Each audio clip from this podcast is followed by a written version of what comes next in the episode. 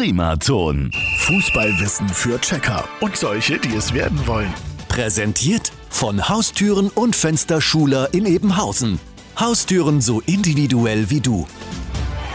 Heute mit der Frage, wer war bisher der jüngste und wer der älteste EM-Teilnehmer?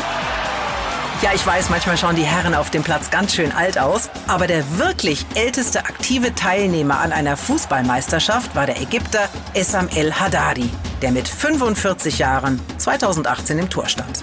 Und das Turnierbaby? Äh, bisher war das der Holländer Jetro Willems, der 2012 sein EM-Debüt gefeiert hat. Jetro trat mit gerade 18 Jahren für die Niederlande an und bewies auch als Youngster, dass er das Zeug zum EM-Helden hatte. Der junge Herr Willems hatte aber auch in ganz jungen Jahren schon ein bewegtes Leben. In einem Interview gestand Jetro, mit gerade einmal neun Jahren Drogen nach Holland geschmuggelt zu haben. Als die Familie kurz nach der Jahrtausendwende entschied, von Curaçao in die Niederlande auszuwandern, fehlte es an Geld. Als Startkapital half da ein Päckchen mit Kokain. Jetro klebte ein Paket ans Bein und wurde bei der Einreise in Amsterdam als Kind nicht untersucht. Aus dem Koks wurde Kohle. Und so baute sich die Familie eine Zukunft auf. Aber bitte nicht nachmachen. Und morgen gehen wir an die Taktiktafel.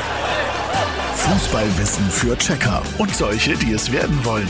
Präsentiert von Haustüren und Fensterschuler in Ebenhausen. Haustüren so individuell wie du.